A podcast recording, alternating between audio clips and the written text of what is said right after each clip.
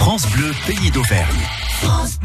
Ah oui, on aura un magnifique euh, panorama à 360 degrés, mais pas simplement ça.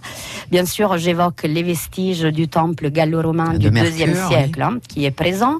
Et pas loin du mur de soutènement sud de ce temple, on va trouver une stèle commémorative assez discrète, on doit dire. hein. Oui, parce que je suis pas sûre que tous les Auvergnats la, la connaissent et véritablement compris de quoi il s'agit. Tout à fait. Bon, elle a été inaugurée le 8 juillet 19 euh, 1923. Mhm. Il y avait le président de la République de l'époque, Alexandre Millerand, et les deux pilotes qui ont remporté l'exploit présents. Oui, parce qu'il s'agit bien d'exploits hein, dont vous nous parlez. Ah, tout à fait. D'ailleurs, la presse à l'époque en parlait comme une sorte de blague, figurez-vous. Ah bon? Lorsque les frères Michelin vont avoir l'idée de ce Grand Prix spécial, on, a, on était à un record de vol de d'une minute 28. Ça fait sourire maintenant, mais Ah oui. bon.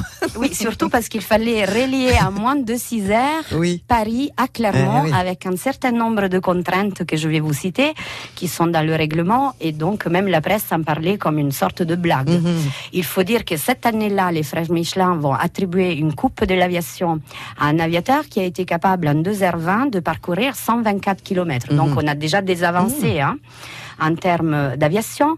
Et par contre, pour notre prix, donc André Michelin avait imaginé, voulait attribuer 100 000 francs or, donc une Oui, petite une fortune quand même, hein. somme, oui, une grosse somme pour l'époque, à l'aviateur capable de relier Paris à Clermont en moins de 6 heures. Donc il devait partir du département de la Seine avec un avion biplace. Mhm.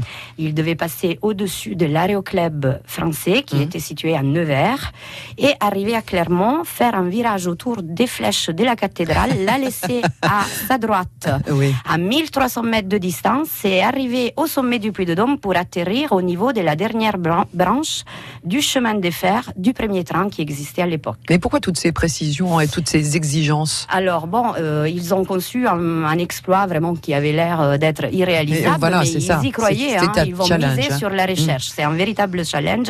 Et d'ailleurs, ce n'est pas fini au niveau du règlement. Suite aux échecs des tentatives de 1909 et 1910, ils vont ajouter que l'aéronef devait être en bon état, il ne devait pas être brisé et capable même de, se- de répartir Mhm. ce qui n'a pas été le cas pour le biplace Farman moteur Renault de 50 chevaux qui lui a été démantelé et ramené en bas par le premier train. Donc ils ont atterri au sommet du Puy-de-Dôme le 7 mars 1911 à 14h23. Le chronomètre avait été déclenché en 9h12. L'exploit est remporté et les frères Michelin aussi quelque part ont gagné.